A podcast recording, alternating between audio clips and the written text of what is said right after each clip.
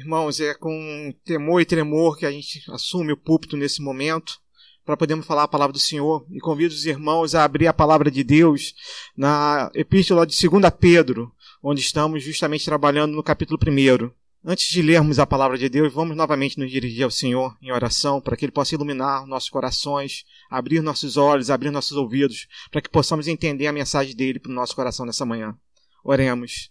Santo Deus e eterno Pai, queremos te glorificar, bendizer o teu nome e agradecer, Senhor, pelo culto que tu permite que nós hoje participamos. Porque esse culto é teu, Senhor. Tu nos convidou, tu nos trouxe através do teu Espírito Santo para te adorarmos, bendizermos o teu nome, Pai. Te dar toda a honra que é devida. Por isso, Senhor, nesse momento te pedimos também que o Senhor possa iluminar os nossos corações, para que possamos entender a tua palavra, a palavra que será lida, Senhor, e pregada. Que o Senhor possa estar com o pregador, Pai, comigo, nesse momento, Senhor. Que a sua vontade, Pai, que tu colocaste no meu coração, seja transmitida ao teu povo. É o que eu te peço e agradeço desde já, afiados no nome santo do teu Filho Jesus. Amém, Senhor. Irmãos, nós vamos falar especificamente do versículo de número 6, que é onde nós estamos, mas eu gostaria de ler com os irmãos os versículos a partir do número 3 até o versículo de número 8. 2 Pedro, no capítulo 1. Diz assim a palavra do Senhor: Visto como, pelo seu divino poder, nos têm sido doadas todas as coisas que conduzem à vida e à piedade, pelo conhecimento completo daquele que nos chamou para a sua própria glória e virtude, pelas quais nos têm sido doadas as suas preciosas e muito grandes promessas, para que por elas vos torneis coparticipantes da natureza divina, livrando-vos da corrupção das paixões que há no mundo. Por isso mesmo, vós, reunindo toda a vossa diligência, associai com a vossa fé a virtude, com a virtude o conhecimento, com o conhecimento conhecimento, o domínio próprio. Com o domínio próprio, a perseverança. Com a perseverança, a piedade. Com a piedade, a fraternidade. Com a fraternidade, o amor. Porque todas essas coisas existindo em vós e em vós aumentando, fazem com que não sejais nem inativos, nem frutuosos no pleno conhecimento de nosso Senhor Jesus Cristo. Diz assim a palavra do Senhor. Louvamos a Deus por isso. Irmãos, acabamos de louvar ao Senhor, dizendo que queremos honrá-lo com as nossas vidas. E em tudo queremos adorá-lo. E dissemos também que esse é o nosso querer. Reverendo Vladimir nos chamou nesse um pouco antes para orarmos e convidou, desafiou todos nós a estarmos aqui na frente, derramando nosso coração e tocando verdadeiramente a veste do Senhor mostrando para ele o nosso desejo, a nossa fraqueza e dizendo que em tudo nós devemos confiar nele, que em tudo nós confiamos nele. Esse foi um desafio. E me chama a atenção nesses momentos porque comove muito o meu coração, porque com certeza todos nós estamos passando por algum problema. Em algum momento da nossa vida, em algum momento da semana, alguma coisa aconteceu que pode ter nos trago uma aflição, um momento de angústia. E nesse momento, com certeza, clamamos ao Senhor. Mas a pergunta é se também agradecemos a Ele quando Ele também nos salva das nossas angústias. Reverendo Vladimir nos trouxe o caso, o caso daquela mulher que tinha um problema há muitos anos e que tocou ao Senhor. E que o Senhor, ao cruzar os olhos com ela, ela teve que confessar aquilo que o Senhor tinha feito. E ela teve que agradecer, louvar o Senhor porque ela estava curada. E a pergunta é: como nós temos feito isso na nossa vida? Essa semana, em especial, tivemos um evento maravilhoso, fantástico no Rio de Janeiro. Né? Foi o City to City. Um evento que reuniu homens que estão hoje na atualidade trabalhando a missão na cidade. E entre eles Timothy Keller, se o, se o reverendo Gabriel estivesse aqui, ele ia dizer que era um mestre Yoda, porque para ele é uma referência, para todos nós é uma grande referência. E eu não pude estar, porque foi um horário a partir das três horas da tarde, apesar que Timothy Kelly no primeiro dia só foi falar quase 8 horas da noite. Né? Se eu soubesse, eu teria ido só para poder ouvir. Mas me chamou a atenção e graças a Deus eles abriram né, o link para que todos que pudessem assistir tivessem assistido pela internet. E eu tive a oportunidade de ouvir uma parte, não ouvi tudo. É, mas me chamou muito a atenção uma palavra que ele trouxe com um objetivo pastoral. Assim, eu estava com fome, falei, vai vir teologia sistemática, vai vir alguma coisa muito pesada, e ele veio com uma fala muito pastoral. E ele nos fez um desafio no primeiro dia. Eu não estou lembrando bem o texto. Depois o Vladinho estava lá. Foi em Jonas a pregação dele. Obrigado, Vladinho. Vladinho estava lá, Reverendo Gabriel também estava e outros irmãos estavam lá. E ele trouxe uma palavra que me, que me tocou muito o coração durante a semana. Ele disse que o nosso culto é um culto racional, nos garante a palavra. Mas que nós não podemos simplesmente adorar a Deus simplesmente com o nosso pensamento e sim que nós devemos adorar com o nosso coração. E isso me chamou a atenção porque numa hora você tentar desassociar isso é muito difícil. E aí para, quando a gente começa a para, parar a, e refletir essa mensagem que ele nos trouxe, dizendo que se simplesmente adorarmos a Deus com o nosso pensamento, esse não é o verdadeiro culto. Porque devemos confiar Ele também de todo o nosso coração. E muitas vezes, não percebendo, racionalizamos tudo aquilo que acontece na nossa vida. E numa soma de um mais um igual a dois, tentamos adorar a Deus. E adorar a Deus não é isso. E foi essa mensagem que ele nos trouxe. Pelo menos assim foi meu entendimento, ouvindo a mensagem muito rápido. E aí, o reverendo Vladimir me deu um presente. Eu estava refletindo sobre essa mensagem e ele me deu o convite para poder pregar essa manhã. E eu continue, resolvi continuar a série de 2 Pedro. E coube a mim falar no versículo 6 sobre piedade. Se nós lermos novamente o versículo de número 6, diz assim: com o conhecimento, o domínio próprio, com o domínio próprio, a perseverança, com a perseverança, a piedade. Reverendo Vladimir já pregou em outros domingos sobre o domínio próprio, sobre a perseverança, e coube mim falar sobre piedade. E me chamou a atenção porque uma das mensagens que talvez dessa série tenha mais tocado meu coração foi pregado pelo reverendo Maurício, conversava com ele aqui agora, que eu fiz uma anotação. Né, eu trouxe a minha Bíblia né, de Genebra, porque tem várias anotações, e nesse dia, quando o reverendo Maurício pregou sobre o versículo de número 3, também de 2 Pedro, que também fala sobre piedade, ele nos trouxe um, um, um conceito, um, para que nós pudéssemos falar o que é a verdadeira piedade. E eu vou falar com as palavras que eu escrevi aqui da maneira que eu entendi. Né? Não vou nem ler no meu texto, vou ler aqui na minha Bíblia, que está anotado. Piedade, que é a palavra eusebeia. Virtude que lhe permite apresentar o culto ao Senhor que lhe é devido. E eu botei um asterisco para continuar, vou escrever de lado. Que não se resume ao momento da igreja. Ou seja, o que reverendo Maurício nos trouxe, que se quisermos ser piedosos, eusebes, e ter realmente a piedade, eusebeia, precisamos fazer que a nossa vida seja um culto. E aí o desafio agora se tornou muito maior, porque na realidade a palavra já foi pregada e a piedade já foi explicada. E eu queria agora conversar, e por que, que eu li o texto todo, a partir do versículo 3 até o versículo 8? Porque para mim esse texto ele tem três divisões. Versículo 3 e versículo 4 nos fala daquilo que o Senhor nos doou. Todas essas coisas que nos são acrescentadas são nos dadas através do Espírito Santo por Cristo Jesus. Versículos de 5 a 7 nos trazem uma lista de virtudes. E é interessante nós pensarmos nessa lista de virtudes, porque para a época que o texto foi escrito, isso era muito comum de acontecer. Por quê? Os livros eram caros, eram raros, não estavam não, não tenham acesso. Hoje, para podermos pegar um livro, é só baixarmos um, falarmos o nome do livro, né? Falaram, no, a gente estava numa reunião do presbitério, falaram o nome de um livro que eu nunca tinha ouvido falar. Em dois segundos você digita o nome do livro, vê a foto, já vê o preço, descobre onde tem esse livro. Mas naquela época, os alunos, aqueles que queriam estudar, não tinham o mesmo acesso como nós temos hoje. É lógico. Estamos falando do primeiro século. E por isso, as listas de virtudes eram muito comuns para serem utilizadas para poder ter uma fácil memorização. Se nós vermos, por exemplo, em Gálatas 5, 22, 23, nos traz uma dessas listas, que é os frutos do Espírito: o amor, a alegria, a paz, a paciência, a benignidade, a bondade, a fé, a mansidão, o domínio próprio. Em Timóteo, capítulo 6, versículo 11, também nos traz uma outra lista com que se pede a um homem de Deus para seguir: a justiça, a bondade, a fé, o amor, a paciência e a humildade. E os versículos aqui de 5 a 7 nos trazem também uma lista de virtudes, a qual, com muita sabedoria, a equipe pastoral vem trabalhando cada um deles. E o versículo 8 fecha justamente esse trecho.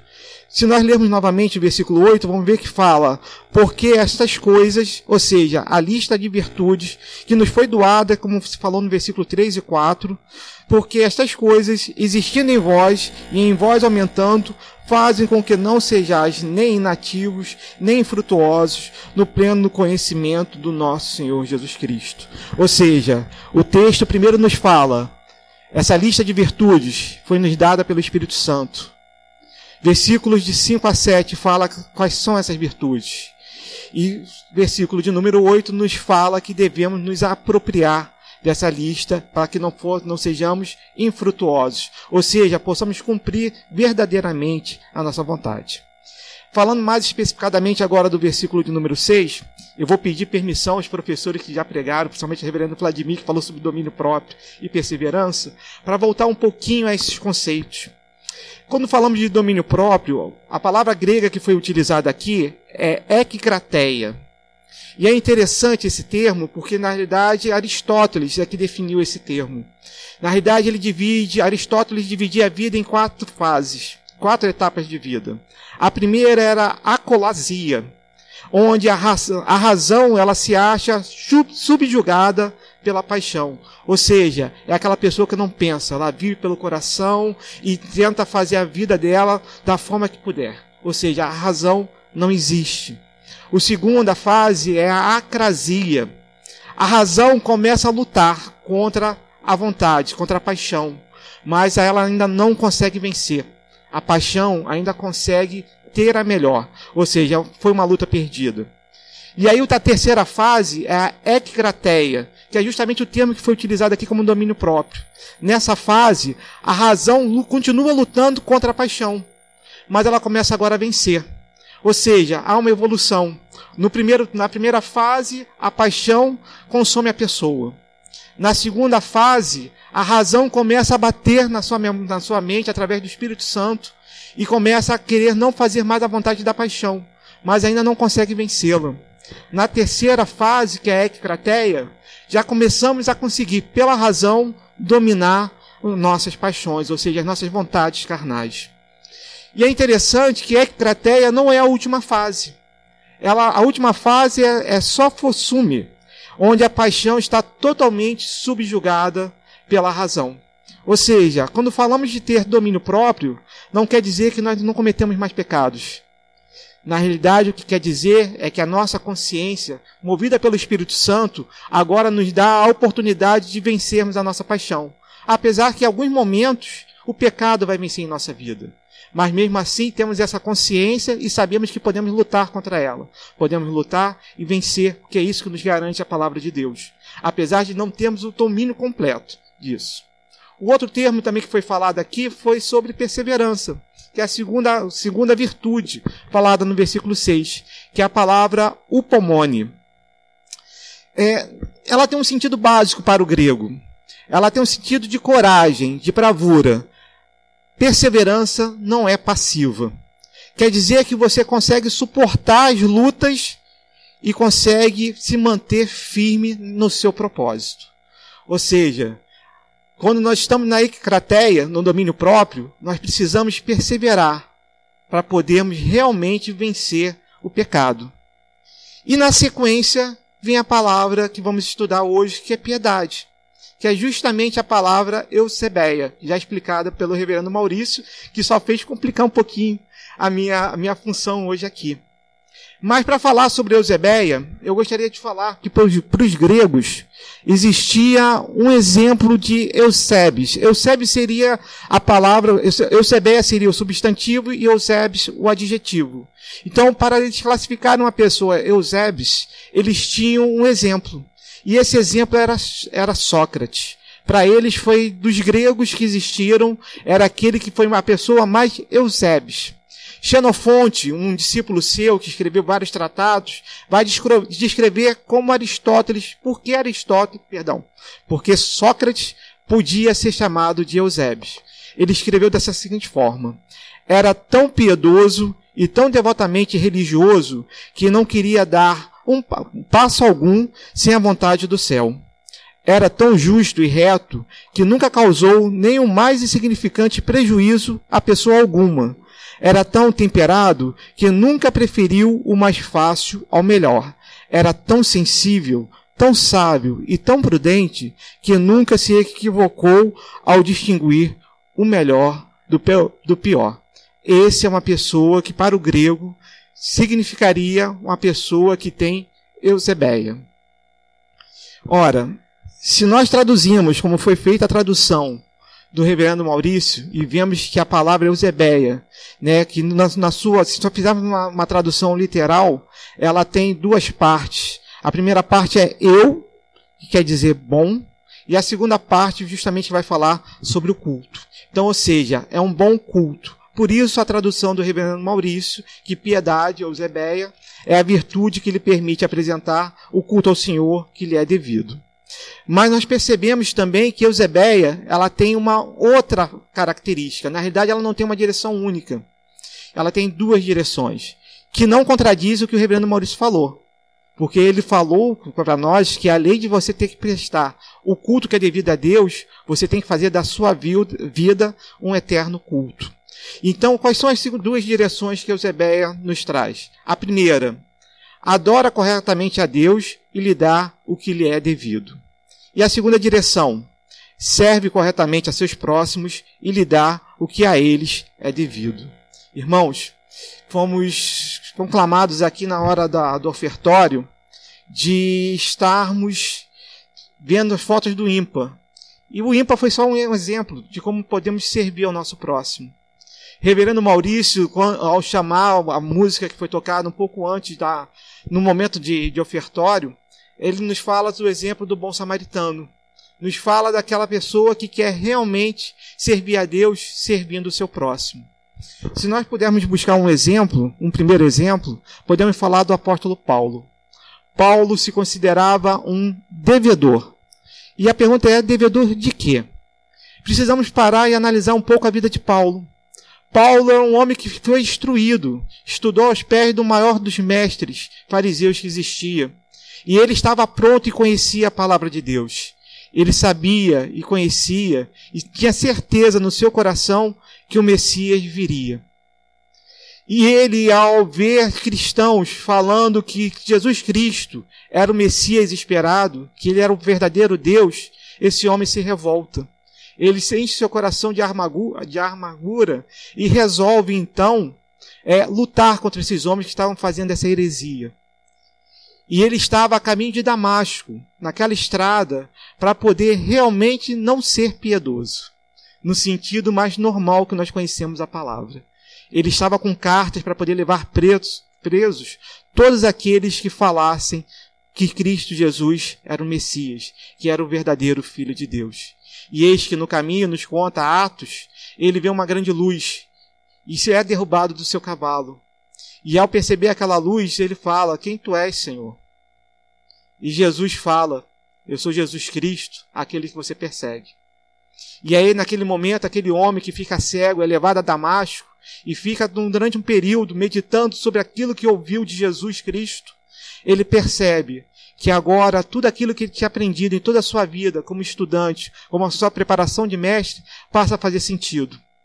E a partir do momento que ele faz sentido para ele, ele percebe que o próprio Deus se fez carne e desceu da sua glória e para poder estar conosco e fazer aquilo que nenhum de nós poderia fazer, que era se sacrificar naquela cruz. Naquele momento, ao ver o que Deus tinha feito por ele, ele começa a se sentir um devedor. E não podemos pagar a Deus. Não há nada que nós possamos fazer na nossa vida para pagar aquilo que Jesus Cristo fez por nós. E ele descobre então a sua missão. Ele descobre que para fazer realmente valer um verdadeiro culto ao Senhor na sua vida, adorar a Deus, mas servir ao próximo, ele precisava pregar a palavra de Deus, para que outros não fossem enganados como um dia ele foi. E falar da vida de Paulo seria desnecessário nesse momento, porque sabemos todo o trabalho que ele fez. Se hoje estamos aqui, vontade do Senhor, do Espírito Santo, mas instrumentalidade principalmente de Paulo e dos doze apóstolos. Achei interessante, Timothy Keller, voltando a ele, fala que só havia um professor e doze alunos naquele seminário. Mas que professor maravilhoso, que hoje transformamos em milhões e milhões. Somente através da vontade do Espírito Santo é que podemos realmente falar de Eusebeia. Porque para podermos realmente seguir essas duas direções, é necessário que nós possamos modificar a nossa vida. Pela oração do reverendo Vladimir fez, e que todos, praticamente toda a igreja veio à frente, e pelo louvor que cantamos no momento de ofertório, eu gostaria de dizer aos irmãos que talvez nós também possamos um dia sermos Eusebes. Precisamos buscar esse processo em nossa vida, porque é isso que o Senhor quer de nós, que nós verdadeiramente sejamos piedosos. É, não havia muitas pessoas hoje na classe de escola dominical. Falei isso na semana passada e falo novamente hoje, com muita tristeza. Porque a aula hoje foi tão boa, tão boa que eu falei para o presbítero Ivo: se eu não tivesse preparado o sermão, você teria me salvado. A sua aula teria sido um sermão. Porque falamos sobre santificação. Falamos da necessidade que nós precisamos ter de entender esse processo. Porque quando fomos convertidos pelo Senhor, quando fomos salvos pelo Senhor, esse processo foi monergista. O que quer dizer isso? Não depende da nossa vontade. Somente a vontade do Senhor atua na nossa vida através do Espírito Santo para que a salvação aconteça. Porém, para que nós possamos ser Eusebes, termos Eusebeia na nossa vida, precisamos ter uma caminhada. E essa caminhada se fala sobre santificação. E o processo de santificação, ele não é mais monergista, ele é sinergista. A ação do Espírito Santo acontecendo na nossa vida, porém também tem que haver a nossa vontade de caminharmos na presença do Senhor. Paulo, ao decidir aceitar Cristo Jesus como seu Senhor e Salvador e ter os seus, as escamas dos seus olhos tiradas e voltar a enxergar, e dessa vez enxergar verdadeiramente, ele resolveu viver da sua vida de forma de Eusebeia, com piedade. É até interessante se nós pegarmos essa palavra numa carta específica de Paulo, 1 Timóteo, a quantidade de vezes que, ela fala, que ele fala sobre piedade, Eusebeia. É uma carta curta, tem seis capítulos. Porém, no capítulo 2, versículo 2, ele usa a palavra piedade. Capítulo 3, versículo 16, ele usa a palavra piedade. Capítulo 4, versículos 7 e 8, ele usa a palavra piedade. E no capítulo 6, nos versículos 3, 5, 6 e 11, o assunto dele para Timóteo era falar sobre Eusebeia. A necessidade de Timóteo de ter realmente esse convívio com Deus nesses dois caminhos. Adorar o Senhor verdadeiramente, mas também servir ao seu próximo. Gostaria de convidar os irmãos nesse momento a ler comigo Marcos capítulo 12, versículos 28 a 31. Diz assim a palavra do Senhor. Chegando um dos escribas, tendo ouvido a discussão entre eles, vendo como Jesus lhe houvera respondido bem, perguntou-lhe: Qual é o principal de todos os mandamentos? Respondeu Jesus: O principal. Ouve, ó Israel, o Senhor nosso Deus é o único Senhor. Amarás, pois, o Senhor teu Deus de todo o teu coração, de toda a tua alma, de todo o teu entendimento e de toda a tua força. E o segundo é: amarás o teu próximo como a ti mesmo. Não há outro mandamento maior do que esses. Irmãos, o próprio Mestre Jesus nos dá a fórmula para podermos ter Eusebeia, a verdadeira piedade em nossa vida. E mais do que nos mostrar na palavra, ele nos mostrou no seu exemplo. Porque se nós podemos ser Eusebes, podemos ser piedosos, é porque temos um exemplo maior, o exemplo de Paulo pode, pode nos contagiar? Sim, porque Paulo nos diz que nós podemos ser imitadores dele, porque ele é imitador de Cristo. Mas nós temos o exemplo de Cristo Jesus para nos mostrar o que é a verdadeira Eusebeia. Jesus Cristo em nenhum momento deixou de adorar a Deus. Nem mesmo no momento mais difícil da sua vida, onde as lágrimas que ele escorreu foram de sangue. Ele deixou de fazer a vontade de Deus e de prestar a ele o verdadeiro culto. Ao mesmo tempo, ele se fez carne por nós para servir ao próximo. Ele, ao entrar em Jerusalém, ele chora e fala: Ah, Jerusalém, quantas vezes quis colocar você debaixo das minhas asas, como uma mãe, uma, né, uma ave coloca os seus filhotes. mas pela nossa dura serviço, por estarmos afastados do Senhor, não foi isso possível. Mas Jesus, mesmo assim, mesmo com as nossas falhas, com nossos erros, a pequenez da nossa fé, com a nossa dura serviço, ele cumpriu a sua vontade, a vontade do Pai. Ele prestou até o final, até a sua morte, na morte de cruz, a verdadeira piedade, a verdadeira Eusebeia. E nos convida, através do seu exemplo, a fazermos hoje isso aos nossos irmãos. Jesus completou tanto a sua missão que ele pôde fazer uma oração. E essa oração, assim, além de falar muito ao meu coração, ela tem sido aqui desse púlpito repetida várias vezes. E eu convido a você depois, com calma, olhar o Evangelho de João, capítulo 17. Porque ali nós vemos o que Jesus fez por cada um de nós. Ali vemos que ele abriu mão da sua glória. E mas ele diz que agora, Pai, eu posso voltar para a glória que um dia que tu me deste. Porque a tua missão, aquilo que tu me fizeste fazer, já está cumprido. Eis que eu vou morrer por essas pessoas. Eis que eu vou derramar meu sangue por elas, para que elas tenham vida e vida em abundância. Mas ao mesmo tempo, preocupado com o próximo, ele também ora, pedindo que o Espírito Santo esteja conosco em cada momento. Não que nós saiamos do mundo, que a nossa missão é aqui, mas que ele possa nos proteger, para que nós possamos vencer e possamos realmente ser sal e luz lá fora. Que nós possamos realmente ser Eusebes, piedosos. Irmãos, talvez esse assim, não temos como escolher um melhor termo para podermos falar sobre a palavra de Deus. Nenhuma passagem, nenhuma, nenhuma palavra específica. Mas hoje eu gostaria de destacar essa palavra. Talvez essa sequência que foi colocada do domínio próprio, a perseverança, ela mostra e vem na sequência. A piedade não foi por acaso. Há uma gradação nessa sequência. Não que ela só possa ser conseguida se cada um dos passos for seguido, mas ali naquele versículo específico, termos o domínio próprio, eclatreia, nos permite realmente adorar, adorarmos a Deus, porque podemos ouvir o Espírito Santo falando ao nosso coração da sua verdadeira vontade. Podemos ser perseverantes, porque podemos lutar contra tudo e todos que falam contra a palavra de Deus. É isso que vai nos levar a ser, no momento seguinte, piedosos. Por isso precisamos, irmãos, refletir na nossa vida e pensar como essa palavra, como exemplo que foi nos dado através de Paulo, mas um exemplo maior de Cristo, nos leva a realmente adorá-lo de verdade. Oramos para que o Senhor verdadeiramente reine no nosso, nos nossos corações, que nós façamos a sua vontade. E a sua vontade é essa: que possamos adorá-lo verdadeiramente e que possamos servir ao próximo. E servir ao próximo, meus irmãos, são tantas formas. Eu queria fazer um desafio nesse momento.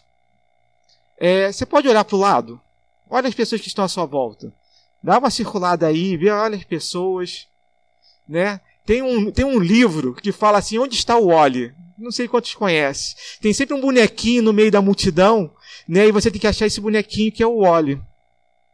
Tenho certeza que se você foi um pouco criterioso nesse momento, você percebeu que há muitos irmãos que não estão aqui no culto nesse momento. Dá mais uma olhada, pensa nas pessoas que estão sempre à sua volta. Vê quem está faltando. Se queremos verdadeiramente ser piedosos, podemos hoje, depois do almoço talvez, ou até antes, ligar para essa pessoa que está faltando do nosso lado e perguntar para ela se ela está com algum problema e dizer que ela fez falta hoje. Dizer que apesar do pregador, a palavra foi pregada e que ela perdeu. Mas fala para ela que vai ser gravada, eu espero que esteja sendo gravada, que ela vai poder ouvir. Mas que nós precisamos, como irmãos, olhar para o nosso próximo e cuidar dele. Muitas vezes pensamos que servir ao próximo é dar dinheiro, trazer o alimento, mas uma oração, uma palavra, muitas vezes é mais importante e vai falar mais alto que tudo. Porque nós servimos ao Deus que é Senhor, dono de todo ouro e toda prata. A obra dele não vai deixar de ser feita nunca. Mas ele quer que essa obra seja feita por nós. A palavra nos fala que os anjos clamaram por essa missão, mas foi confiada a nós. Quem recebeu o ídio foi eu e você. Na oração em João 17, Jesus está orando para que eu e você façamos a obra. E ele sabe que a obra dele será feita. conosco ou sem nosco. É uma escolha nossa. É uma escolha queremos ser verdadeiramente piedosos ou não. Que possamos refletir, que possamos verdadeiramente adorar o Senhor, que verdadeiramente o nosso próximo possa realmente ter o nosso cuidado. Que Deus abençoe a igreja.